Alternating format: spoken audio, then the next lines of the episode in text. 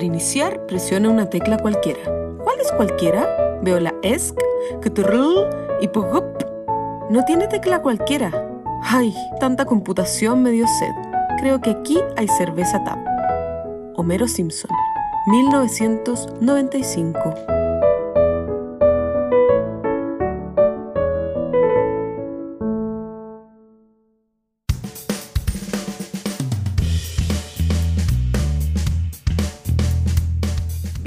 Bienvenidos, bienvenidas a un nuevo capítulo de Yo no fui el podcast.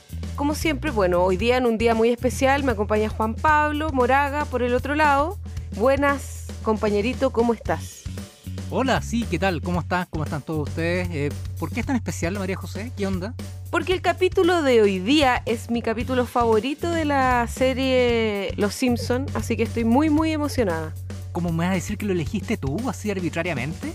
Mira, me mandé un mensaje de mi Instagram personal al Instagram de Yo no fui y resulta que yo lo leí, yo lo elegí y, y sí. Bueno, sí, fue medio arbitrario. Oye, pero ¿qué van a pensar nuestros auditores, María José? Por Dios. Nah, hay que darse sus gustitos Esto fue también. inconsulto, fue inconsulto. No, yo creo, y yo creo que también van a estar muy contentos y contentas de poder escuchar la maravilla de capítulo que hoy día vamos a, a conversar. ya, pero ¿cuál es, María José? Para ver si Es- resulta o no. pues. Yo no sabía de esto, disculpen. Esto es solo Redoble, de María José. redoble de tambores. Homero, tamaño familiar. Bravo. eh, Más conocido como Homero el Gordo también. Puede sí, servir. po, obvio. Qué buen capítulo. Homero con bata. con bata masculina. Oye, em, antes de comenzar, sí, como todos nuestros capítulos, los invitamos y las invitamos a que nos sigan, nos conversen, nos recomienden todo lo que quieran a través de nuestras redes sociales, ¿cierto, compañerito? Sí, Twitter, yo no fui P con P de podcast, e Instagram, yo no fui el podcast. También recuerden que estamos en diversas plataformas para escuchar podcasts, entre ellas Spotify, Google Podcast y Apple Podcast. Ahí nos encuentran como yo no fui. Síganos, compártanos. Y también, Coté, si me permites, me gustaría enviarle un saludo a todos nuestros amigos alrededor del orbe y del mundo. Que mira, son. Y tengo una lista actualizada. Y tiene una sorpresa. O sea, sorpresa, sorpresa, no es tanto. No le demos la expectativa. No, hombre, hice una lista con los países donde nos escuchan, porque claro, eh, somos autorreferentes. Está bien, lo reconocemos, nos gusta. Y quiero enviarles un gran saludo a la gente de Chile, Eh, Argentina, Perú, Estados Unidos, hello, México, Colombia, Irlanda, hello, Australia, Alemania, hello, Guatemala, España, Bolivia, Ecuador, Canadá, hello, Uruguay, República Dominicana, Singapur, hi. Ojo, en Singapur hay cuatro idiomas oficiales. Yo acá ocupé uno de ellos, el malayo impactante. y Brasil hoy, que es hola en portugués. Saludos a todos ellos, gracias por escucharnos. Síganos escuchando, este programa lo hacemos con mucho cariño y ojalá se suben más y más países Ojalá. a esta ruta que estamos realizando. a, Desde esta- hace a este experimento que estamos realizando. Oye, Juan Pablo, ¿sabes que yo sé decir te amo en chino? No sé si en chino, tal vez me estoy yendo por la rama. A ver, a ver, Se dice whiny, Winey. sí. Yo tenía una compañera en la universidad que era china y, y ella... Ah, mira, qué sí, bonito. lo único que me quedó en ¿Y mi romántico estilo fue... ¿Ah? ¿Cómo se llama? ¿Cómo se llama? Es que no es tan amiga, entonces no sé si nombrarla. es una buena persona, pero no es mi amiga, así que filo, dejémoslo. Porque, ojo, hasta en ahí. China no nos están escuchando, estamos bajando en China. Ojo, Necesitamos necesi- recuperar el mercado chino. un, un palo blanco. Entonces yo les mando un whiny a todas y todos ustedes. Yo les puedo enviar un saludo a la gente de Japón, arigato gozaimasu, por escucharnos. me encanta. Samimasen por lo poco. Disculpen por lo poco, les dije ahí. ¿ah? ¿ah? Heavy. Pero saludo a todos ustedes. Perfecto. Luego de este, ¿cómo decirlo? De esta feria de idiomas que nos hemos eh, pegado brevemente con Juan Pablo Moraga, ¿quién me este acompaña? Festival de las Naciones. Claro. ¿Quién me acompaña del otro lado de la pantalla, micrófono, etcétera? Porque todavía seguimos en teleprograma. Sí, sí. Empezamos a hablar de este gran, gran capítulo lleno de flores, lleno de pajaritos y lleno de teclas. Homero tamaño familiar. El episodio número 7 de la temporada 7. Eso me sonó como a, a- al niño poeta. Como Sí, por promedio siete. siete. No, promedio 7. Nota 7, promedio 7. Bueno, filo. Sí, sí, sí. Tiene sentido, tiene sentido. Que fue emitido por primera vez el 5 de noviembre de 1995, cuando yo cursaba quinto básico. ¿Y tú nos puedes contar algo más de este capítulo, compañerito? Sí, sí, y ojo con la fecha, porque es 5 de noviembre, nosotros estamos grabando un 11 de noviembre del 2020, está cumpliendo 25 años este episodio. Ahora está de cumpleaños. ¡Bravo! Oye, y no soy solo yo quien piensa que este es el mejor episodio de la, de la serie, ¿ah? ¿Quién más? La revista Empire. Ay, claro, porque lo dice Empire. eh, Claro, porque, eh, eh, porque en inglés Empire, que debe ser como Condorito, no sé, no, mentira. Eh, No, no, Empire. Estoy, estoy molestando, por eso dije no, mentira. No, pero viste, dijo que era el mejor capítulo de Los Simpsons también. Eh, Se fueron un poco, igual se pasaron un- varios paraderos, creo yo. Y eligieron eh, como el mejor programa de la televisión de la historia. No, heavy, había un fanático o una fanática, pero así muy impactante ahí. Sí, había un editor ahí que le gustaba mucho Los Simpsons y este episodio en particular. Pero aún así, claro, un buen episodio. Mira, fue eh, guioneado por Dan Grady. Entre otras cosas, él hizo el guion de Yo amo a Lisa, de la playa Pac- Maxis Parteport. Es buenísimo ese capítulo. ¿Recuerdas? La cruda realidad cuando Marge se convierte en agente inmobiliaria, el de la chaqueta roja. Sí, que le vende la casa embrujada a los Flanders. Cuando grita, Así Ned, es. nunca vamos a olvidar a Ned gritando. Claro, creo que es la segunda o tercera vez que grita como mujer. Y también guioneó la bandeja del Génesis, que fue parte de lo que revisamos en el episodio especial de Halloween, que pueden Sí. revisarlo un poquito más abajo. Lo hicimos hace un par de semanas. Y yo en ese momento dije de que la bandeja del Génesis era mi episodio de la casita del horror favorito de los Simpsons. Entonces me parece muy bien, deditos para arriba, a Dan Graney. Sí. A mí igual me gustaba porque es miniatura. Nos gustan las miniaturas. Sí. Somos pro miniaturas. Así es. Yay. Y la dirección, Jim Reardon, hace poco, y también pueden revisarlo, también lo, lo comentábamos en el programa, él fue el director del episodio de Nueva York, cuando Homero va a Nueva York, lo comentamos hace poquito también. Y otros trabajos que él hizo, mira, eh, este te va a gustar, María José, El limonero de Troya. Ah, limonero? sí, pues sí, obvio que sí. El limonero de Troya es muy bueno. Es como entrañable ese episodio. Sí, es bacán. Es como muy de niños. Aparte que tiene la parte de la enseñanza de March y toda esa cosa como más familiar y de barrio, me encanta. Sí, está re bueno. Me gusta cuando aparece Cherryville con los grifos de para los bomberos de otro color, como que sí. los pequeños grandes detalles. Sí, como esos símiles me encantan. Como Sí. el Milhouse de Chelville. Oh, el Milhouse de Cherryville. Es bacán. Sí, bacán que haya tenido un clon Milhouse en otro lugar. Sí. No, lo encuentro muy bacán. El misterioso viaje de nuestro Homero, que es el episodio de cuando Homero come este chile picante. Oh, ese está entre mis top 5. Está bueno ese. El del. Ese no lo he recomendado nunca, ¿cierto? No. No ha aparecido tampoco. No. ¿Qué les pasa, muchachos? ¿Qué les pasa? Despertemos. Ya, o si no me voy a poner autoritaria, voy a empezar a, a hablar de todos mis capítulos. No, mentira. Y otro episodio que es antiguo, pero lo seleccioné precisamente porque no se habla mucho de él y, y también es bastante bueno. Pinceles con alma, que es cuando Marge le hace el cuadro al señor Burns. Ese de la primera temporada, po, ¿no? Creo que es de la segunda. Pero claro, es muy antiguo. Sí, es bueno ese capítulo, me gusta mucho. Bueno, y Jim Reardon ha dirigido más de 30 capítulos, o sea, de los directores pesos pesados de, mm, de esta serie.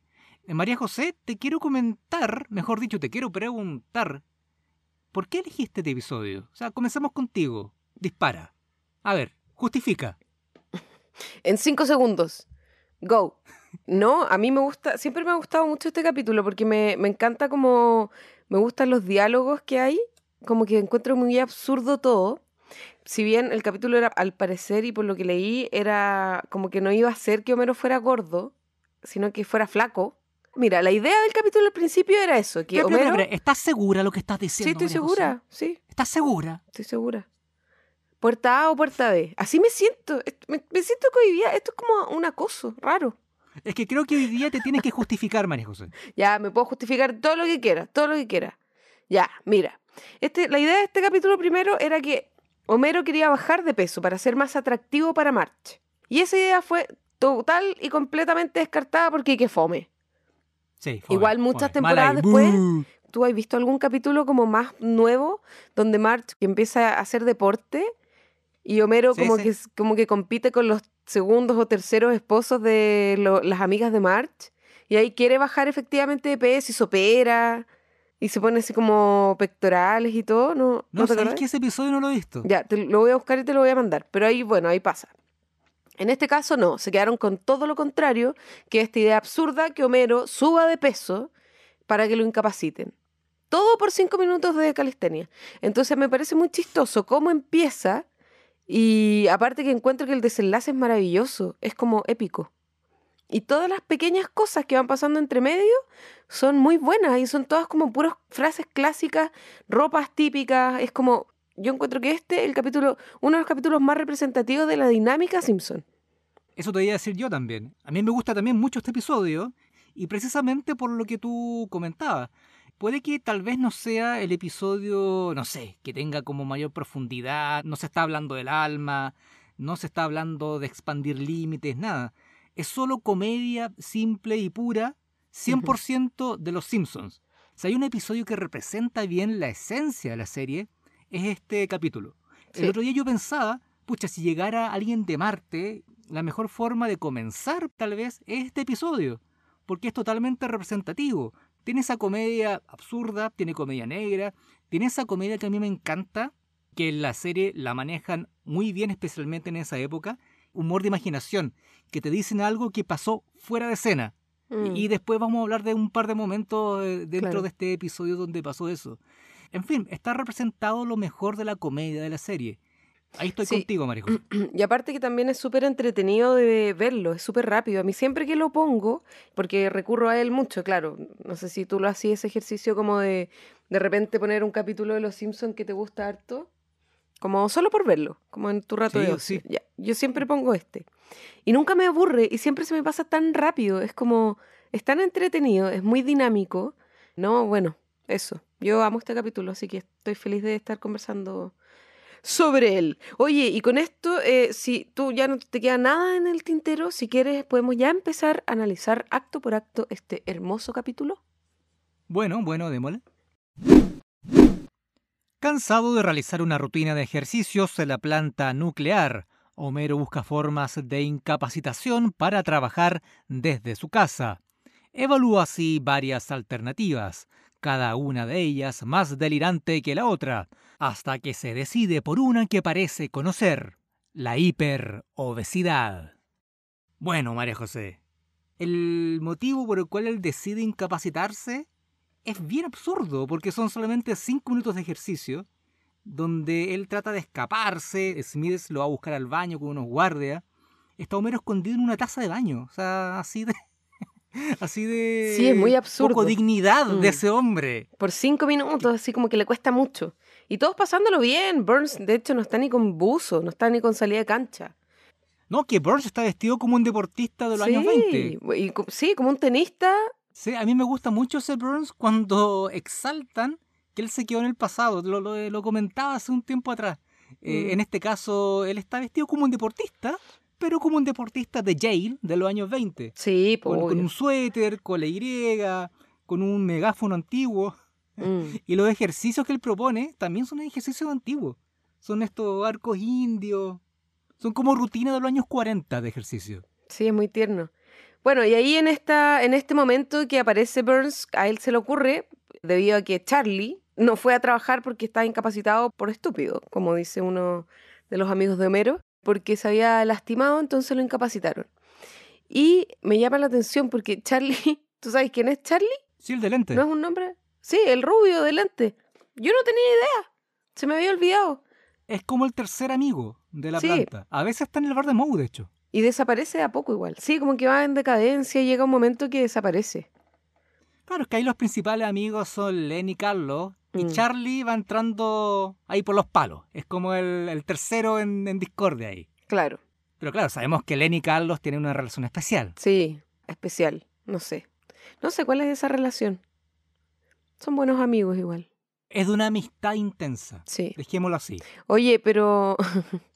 Pero sí, pues y ahí después de intentos para incapacitarse por, por estupidez, así como de tratar de lastimarse, se da cuenta que su camino eh, más fácil y viable es salir de su peso y aventurarse a tener sobrepeso. Hiperobesidad. Así que, claro. Así que ahí va a ver al doctor Hibbert, quien se niega rotundamente a esta loca idea y le recomienda otro doctor, nuestro queridísimo, Nick Riviera. sí. Pero aquí le dicen doctor Hill. Claro, le dicen Gil. A veces les cambian el nombre por la traducción, pero sí. sabemos que el apellido es Riviera. Claro. Así que nada, él le da, le da esta dieta que está basada en los grupos olvidados, en los grupos alimenticios olvidados, el grupo chocolatoso, el grupo aceitoso y el grupo... Son tres grupos los que Riviera le propone a Homero para subir de peso. Sí, O a un hombre peligrosamente bajo de peso como usted, le dice. sí. Le propone el grupo batidoso, el grupo aceitoso Y el grupo chocolatoso, que es, que es un Santa Claus, así como Sí, mordido. mascado, sí. Claro. Nick Riviera tiene una pirámide alimentaria muy poco seria. Muy poco saludable, sí. A mí me gusta mucho cuando van a ver a, a Hibbert primero. Homero le propone fuera de cuadro, fuera de escena la idea, y Hibbert se reacciona así como. Muy enojado. espantado. Claro. Esto es monstruoso, yo Sí. en realidad no, no, no, no, no quiero meterme en eso. Y se da vuelta. Y Homero le pregunta, ¿me podría recomendar a alguien? Claro. Sí. Como medio morboso, así como, pero obvio. Yo no me meto en eso, pero sí te puedo recomendar a alguien. Sí, pero fíjate. tiene como esa cosa media turbia Hiver. Es doble como- estándar, 100%. Sí. Es muy entretenida esta primera parte porque como que nos muestra todo este proceso para llegar a, a tomar la decisión.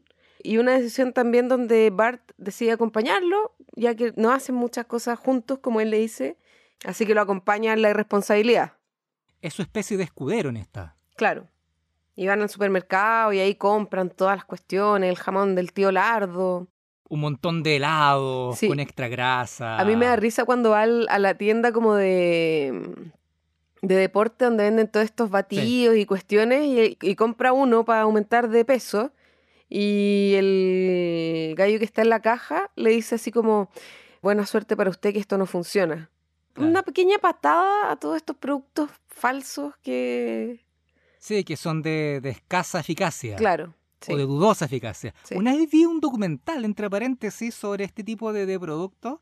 Y el documentalista hizo la prueba de. Contrató unos. Esto era gringo. Contrató unos mexicanos que estaban pidiendo trabajo en, el, en la calle. ¿Ya? Y los puso a hacer una de estas píldoras para estos productos para aumentar de, de masa corporal. ¿Ya? compuesta de puras tonteras, como de placebo.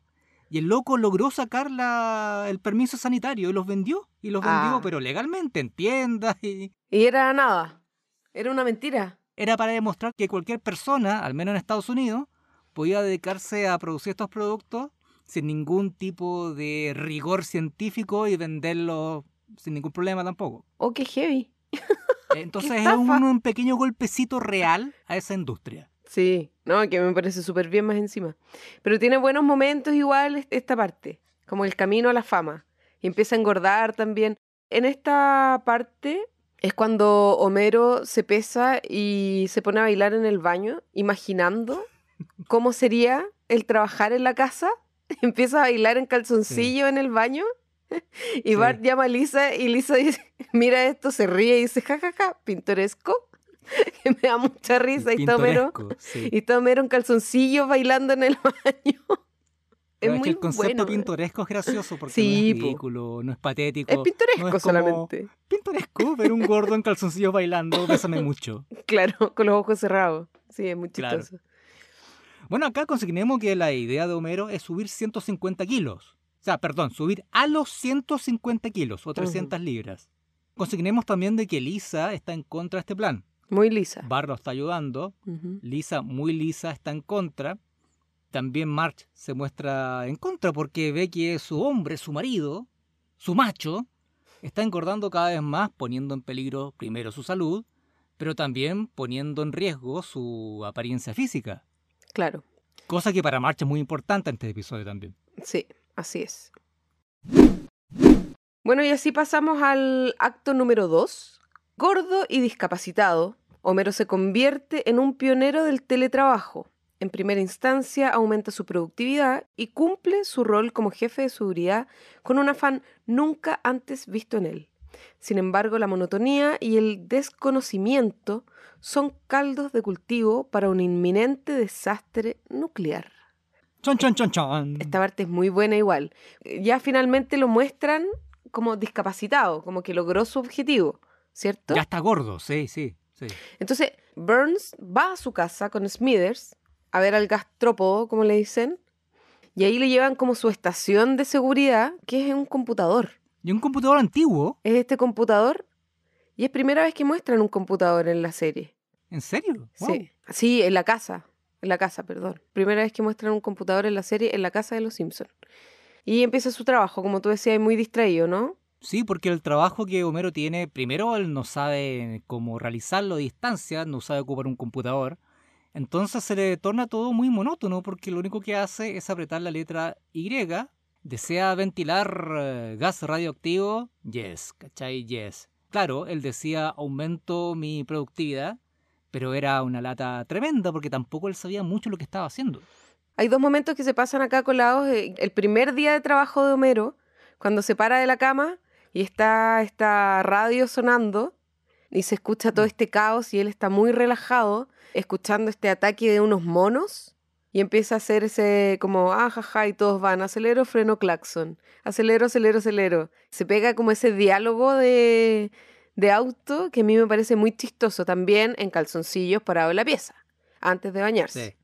Y el segundo momento es cuando él se sienta por primera vez en su estación de trabajo y lo prende y aparece como este mensaje que dice como, para empezar, apriete una letra cualquiera. Eso no es al azar. En ese tiempo estaban esta- estos computadores marca Compaq, ¿te acordáis? Sí, Es muy antiguo. La gente le mandaba mucha, eh, alegaba mucho contra eso, porque ellos tenían ese mensaje al inicio. Para empezar, apriete una letra cualquiera.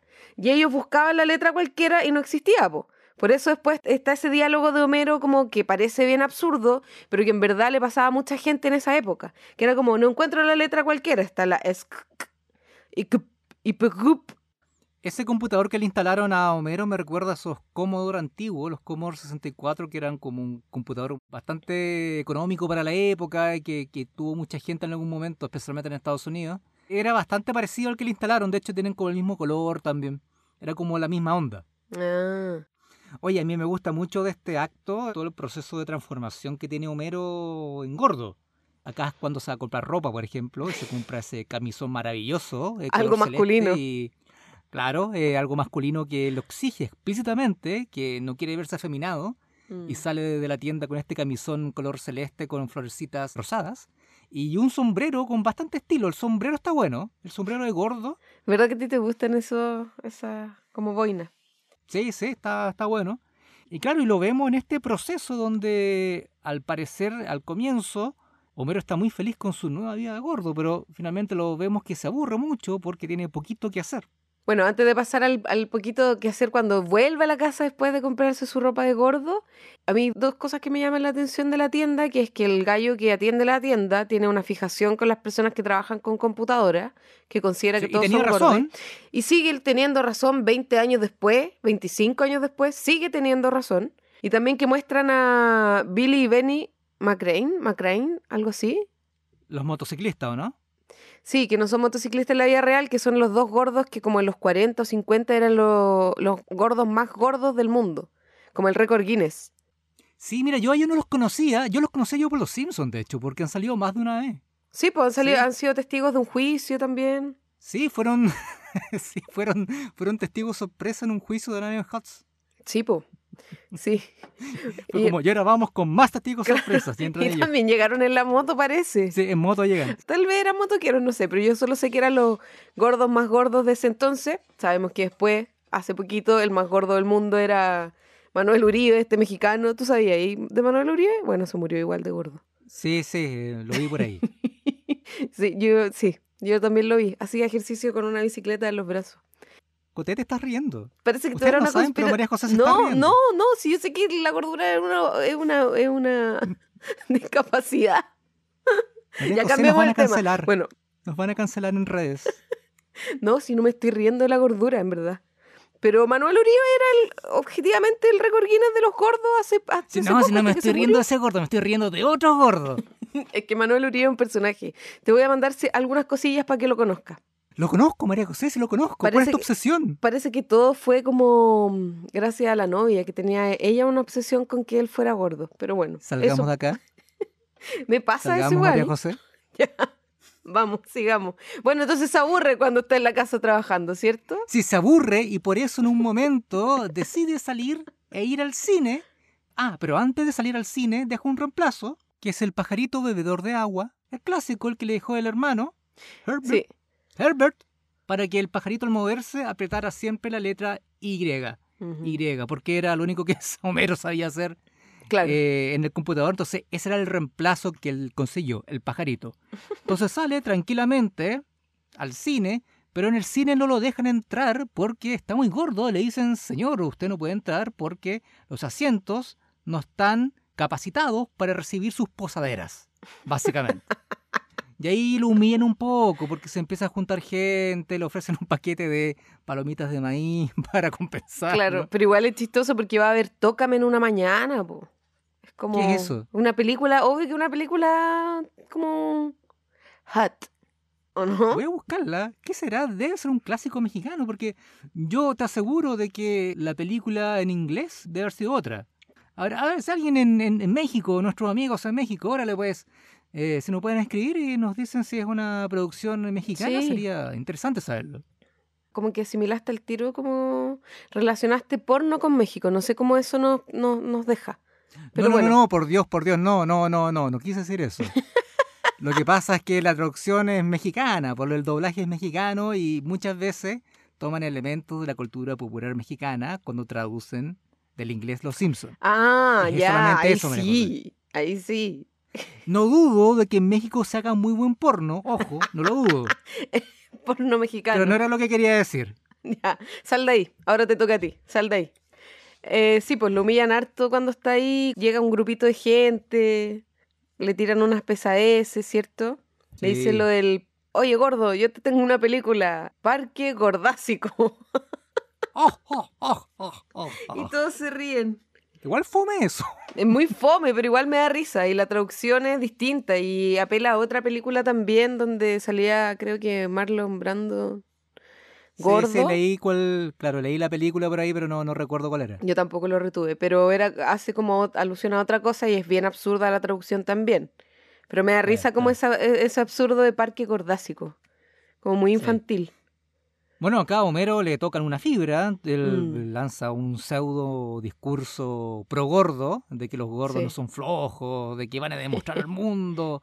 Y que necesitan un líder. Claro, va corriendo a su casa para trabajar como nunca y llega y ve, ah, el pajarito yacía de costado del teclado, estaba, se había roto o se cayó, y en el computador, en el monitor, decía peligro, Eh, inminente eh. explosión del reactor nuclear. Y antes de que termine este acto y vamos al acto 3, esta es la frase de oro de Homero, que se siente como en problema y dice, March, Lisa, Flanders. Como que busca Flanders, así como una, una autoridad. ¿Cachai? Los parámetros de, de Homero, como las personas que respetan, March, Lisa y Flanders. Chao. Bueno, si esto es en problema, también llamaré a Lisa. Yo A igual. Flanders no sé. Yo tampoco, porque me juzgaría. Homero intenta detener una explosión inminente que borraría del mapa a Springfield, pero su nueva condición física atenta contra cualquier acción que decide tomar. De este modo extrema esfuerzos para evitar el desastre. ¡Ah! Sí, o sea, el reactor estaba por explotar porque lo que pasó técnicamente, mira, acá vamos a hacer un, un análisis técnico digno de la serie Chernobyl de qué estaba pasando con el reactor nuclear. Lo que pasa es que Homero, cada cierto tiempo, él tenía que ventilar gas eh, radioactivo para evitar que el reactor explotara finalmente. No sé si esto pasa en la vida real, ojalá que no porque suena malo. Homero obviamente entra en pánico y el problema de esto es que claro, como él está tan gordo, todas las acciones que él intenta tomar para evitar que este gas explote finalmente y haga estallar toda la planta nuclear, como está tan gordo no puede. Él intenta llamar a la planta, por ejemplo, Sí, y como tiene los deditos tan gordos, no puede marcar y la, y la grabadora dice, ¿qué dice María José? sus dedos son muy gordos. Apriete como los números con la palma de su mano. Algo así dice esta voz misteriosa de la mujer de los mensajes, que es la invitada de este programa, que es la mujer que hace los mensajes en Estados Unidos realmente como de No, la mensajería. Sí, pues y aparece después dos veces más. Creo que esta es la primera. Después aparece en ese capítulo do- cuando le quitan a, a los niños Simpson y se van a vivir con los Ya. Flanders. Es la misma voz de esta misma mujer, que no me acuerdo cómo se llama, pero es quien hace la voz para los mensajes en Estados Unidos, o lo hacía por lo menos en los 90. Oye, ¿tú te acordás que antes había una, una línea donde uno llamaba y te daban la, la hora y la temperatura? Sí, qué absurdo. Y era como, eso. ¡oh, llamemos! Sí. ¡Carrete! ¡Uh! Sí, y te daban esta información que básicamente la podías obtener de un reloj, pero sí, pues sí me acuerdo. Era una, toda una novedad, me acuerdo eso. Sí, eran bacanas esas cosas igual como de, de los 90. Sí, tenían su onda. Cuando apareció este, sí, este capítulo. Sí. Otra de las cosas que Homero quiere hacer también es, trata de pedir ayuda y es como este el disfraz típico, como llévenme o, o todos moriremos. Ese, Sí, como ese parecía un loquito. Mm, Obviamente no lo llevaron. claro, También se intenta subir a su auto y se revienta la rueda. se revienta la rueda. y después a la patineta de Bart. Claro, pasa lo mismo con un skate que se rompe también. Mm. Entonces finalmente lo que hace es robar un camión de helados. Es gracioso porque el chofer del camión de helados entra en pánico a ver que un gordo lo está atacando y le dice, llévese lo que quiera, llévese lo que quiera. Pero no me haga daño, así como, Sí, no me favor. coma. claro, gordo descontrolado. Y claro, Homero roba este camión de helados y llega finalmente a la planta nuclear que están nuevamente haciendo ejercicio. El señor Burns es muy buena onda en este episodio. Me gusta el, el Sí. Burns buena onda. Que con el ejercicio y la calistenia es lo suyo, parece. Está preocupado por la salud física y mental porque es una especie de yoga lo que está haciendo Mm, también. Sí. De sus trabajadores, o sea, habla muy bien de él. Ojalá todos los patrones fueran como él. Tiene sus momentos. Sí. Bueno, y acá Homero llega finalmente a la planta nuclear con este camión de helado. Mucha gente se le echa encima porque le quiere comprar helado incluso. Sí, al parecer no estaban todos muy en la onda del, del deporte, sino más bien en la onda del helado.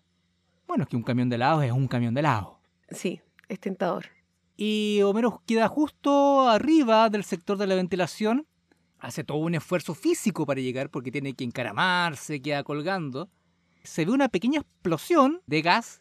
Homero cae y ahí hay una especie de corte directo y nos trasladamos inmediatamente a una ceremonia. De premiación. Claro, claro. Aplausos para Homero. Gracias por salvarnos. Y claro, lo que haya pasado finalmente es que explotó el núcleo, pero Homero cayó toda su humanidad y quedó atorado en el sector, en este ducto por donde iba a salir el gas venenoso y Homero con su cuerpo quedó atrapado ahí, evitando de que el gas saliera. O sea, Homero fue un héroe finalmente. Un héroe gordo, Sí, como dice Lisa, la, claro. las ironías de la vida. Si papá hubiese sido flaco, hubiese muerto. Y Bart responde, y también qué ironía, que su trasero evitara la salida de gas venenoso. Cuando Bart, dice March. Sí. Y acá, claro, en la premiación después eh, Mr. Burns le dice, pídeme lo que quieras. Y él le pide volver a ser esbelto. ¿Viste buena onda, Burns, pues? Sí, así como pídeme lo que quieras. Te concedo tres deseos. ¿Qué habrías pedido tú? No, yo le pido la lipo, si ya estoy así de gorda. Le pido la lipo. No, yo le pido el billete del billón de dólares. Ah, no creo que te lo haya dado. Acuérdate más encima se lo robó nuestro querido... Fidel. Sí, pues. Pero vamos a buscarlo, porque vamos a Cuba nomás. po. Nos va a robar todo lo que tenemos puesto. Nos hubiese robado. Sí, pues, y ahí, bueno, le dice, cuente con eso, sí. Y Burns, súper comprometido con la causa, trata de que haga Sí. un abdominal y no lo logra, así que le dice, ya, bueno, mañana. Claro. Uno. Uno. Ah, maldición. Mejor pago la liposucción. Exactamente. Y así termina este gran, gran, gran capítulo, tamaño familiar.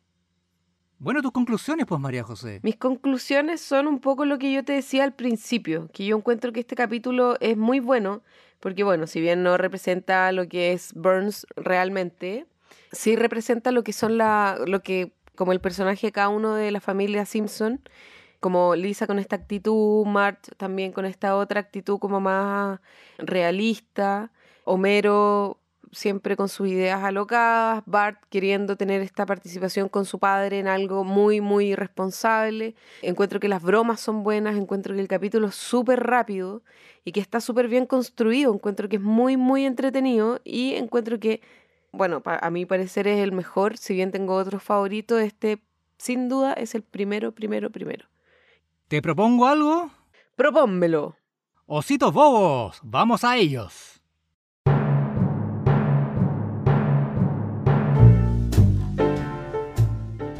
Bueno, luego de haber dicho todo lo anterior, mi calificación para este capítulo, redoble, redoble de tambores, es de 5 ositos bobos. Sí, lo dije y qué, 5 ositos bobos en esta oportunidad. Porque como dije, es mi capítulo favorito. Y no estaría siendo eh, honesta con mis sentimientos y emociones si no fuera esta la calificación. Así que sin nada más que decir, ¿cuál es tu calificación?